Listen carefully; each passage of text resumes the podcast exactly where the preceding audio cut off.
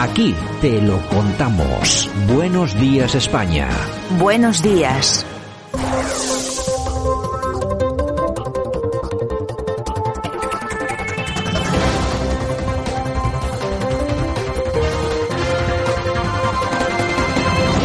Y nosotros ya estamos en tiempo de análisis, qué es lo que ha ocurrido durante las últimas horas en nuestro país, bueno, y en todo el mundo. Bueno, pues vamos a verlo como cada mañana con nuestro amigo y compañero, el profesor Sergio Fernández Riquelme. Don Sergio, ¿qué tal? Buenos días. Muy buenos días, Santiago. Bueno, ya estamos a la puerta del fin de semana, ¿eh? O sea que tampoco está la cosa tan mal. Por fin es viernes. bueno, que esa era el gran, el- era el, el gran día, ¿no? Lo que pasa es que como cada vez trabaja menos gente, pues eso de disfrutar el fin de semana cada vez está siendo más complicado y sobre todo para menos personas. Con las cifras de paro que tenemos, pues imagínate tú cómo están, cómo están las cosas. En fin, bueno, si te parece hoy vamos a ir con, vamos a tratar temas que están vinculados, que parece ser que últimamente nos olvidamos o se han olvidado algunos de ellos, pero que sigue existiendo y sigue estando ahí, que es el yihadismo. Hemos tenido en las últimas horas un caso, bueno, del que ya se ha comentado bastante, eh, cinco muertos, dos heridos, este es un ataque de un hombre con arco y flecha, es decir, parecemos como los indios americanos, lo que pasa que mm, en conversos islámicos. Sí, pensábamos que el yihadismo por fin había desaparecido o se había mitigado muchísimo en Occidente, pero la realidad, como siempre, supera la ficción.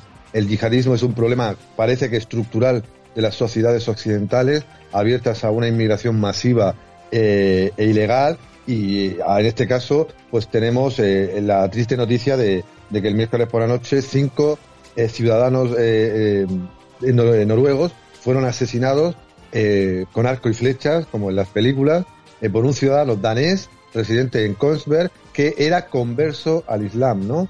Eh, un acto que se ha intentado eh, ocultar durante el día de ayer, pero hoy ya se sabe la identidad religiosa de la persona que cometió este terrible atentado, eh, cinco muertos y, varios heridos, que vuelve a situar, pues, en, la- en primera plana un problema que tenemos presente en nuestra sociedad y que no va a desaparecer por mucho que lo soñemos o que deseemos un, un final rápido, pero sin, eh, sin estar ligado a la realidad. Tenemos aquí un, un doble escenario con ese tema. Por un lado, es el descontrol absoluto que hay sobre los centros de radicalización que están eh, funcionando en Europa, muchos de ellos en mezquitas, etcétera, etcétera. También la entrada ilegal de inmigración propicia que dentro de esas oleadas lleguen también terroristas que escapan o llegan a propósito a suelo europeo para cometer sus atrocidades y por otro lado tenemos precisamente este caso, ¿no? Un converso, una persona, un europeo convertido al Islam ultraviolento, ya fichado por la policía, que por supuesto no vuelve a hacer su trabajo y lo tiene controlado. Qué sencillo eh, es eh, asesinar lo hemos visto con furgonetas, lo hemos visto con coches y ahora con un eh, con flechas y un arco eh, que eso se puede comprar en cualquier en cualquier gran almacén. Sí, con un coche en Torre Pacheco, con un arco eh, y flechas en, en Noruega, pero sobre todo el hecho di- diferencial es lo que tú has señalado, era un converso al Islam, una persona que vive en una sociedad totalmente ajena a la comunidad mayoritaria de los países occidentales. Es decir, que este señor se convirtió a una religión que en general eh, provoca pues eh, un mundo eh, aparte, algunos le llaman gueto, otros sociedad paralela, donde pues triunfan, donde tienen eco estas ideas radicales yihadistas que hacen que cualquiera, y digo cualquiera, pueda convertirse de la noche a, a la mañana en un terrorista lobo solitario, suicida o un peligro público, como estamos viendo eh, de nuevo en las calles de Occidente. No hace, no hace demasiados años eh, aparecía un estudio en el que se cifraba aproximadamente que el 1% de los musulmanes eh, que hay en el mundo tenían pues esos instintos, bueno, de terroristas, etcétera, etcétera.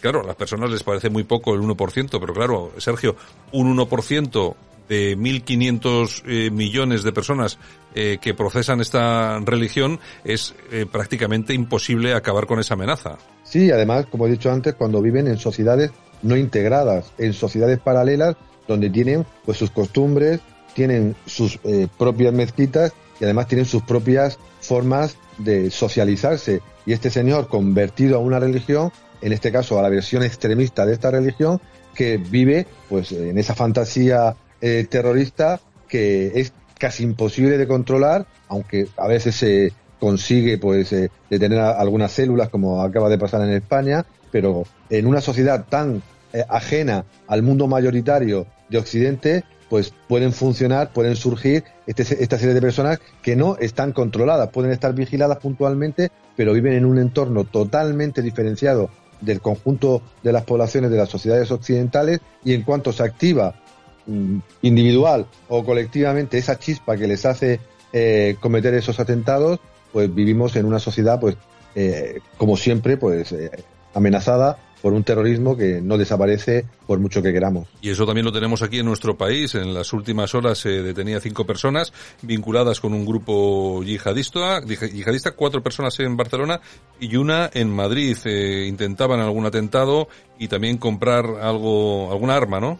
Sí, esta operación ARBAC que se ha desarrollado en Madrid y en Barcelona eh, por parte de la Policía Nacional eh, ha demostrado la tesis que manteníamos ah, anteriormente. Solo se les pudo localizar cuando intentaron comprar un, eh, un Kalashnikov, un AK-47, es decir, que vivían prácticamente al margen de la sociedad occidental, vivían de ella, pero eh, vivían paralelamente con sus costumbres, sus leyes, y repito, y sus formas de socializarse, y fueron detectados y han sido detenidos cuando han intentado comprar un arma profesional, un arma eh, automática para cometer posibles atentados. Y además, en las últimas horas se ha señalado que el líder de este, de este grupúsculo, de esta célula terrorista, vino en patera, vino en patera y recibió integración social por parte de las autoridades españolas. Un dato que, si se confirma, eh, puede alimentar aún más el recelo de la comunidad española o de la comunidad occidental a esta migración masiva y legal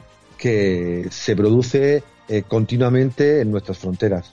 Bueno, ese es un problema, eh, no es nuevo porque ya había una cifra, yo creo que además aportada por el propio Ministerio del Interior, que había habido entre los entre las llegadas el año pasado, creo, de inmigración ilegal, de pateras eh, a España, creo que eran 13 detenidos eh, por pertenecer a grupos yihadistas. O sea que ese, ese tema sigue existiendo. No nos extraña que precisamente este hombre ha llegado en patera y a mí lo que me extraña es que no haya más eh, teniendo en cuenta el descontrol absoluto que hay de ello. Y no solamente el descontrol, sino el, intento de ocultación, de solapamiento de lo que está pasando en este país. Ahí tenemos un ejemplo claro en las últimas horas. Marlaska, que ha reprochado que se relacione el atropello de Roldán, el de Torre Pacheco, con el yihadismo, cuando sabemos que efectivamente sí tiene que ver con el yihadismo. En España cada vez creo que falta más sentido común.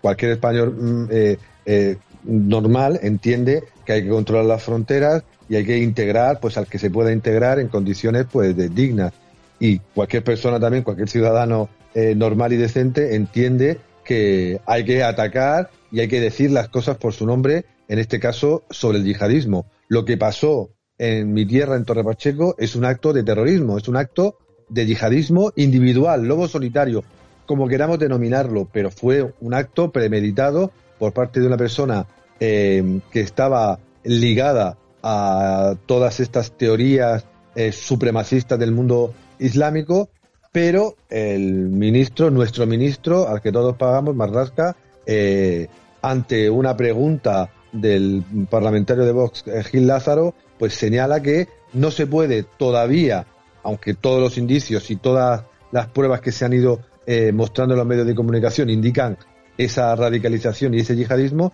pues el señor Marlaska dice que no, que no se puede todavía vincular.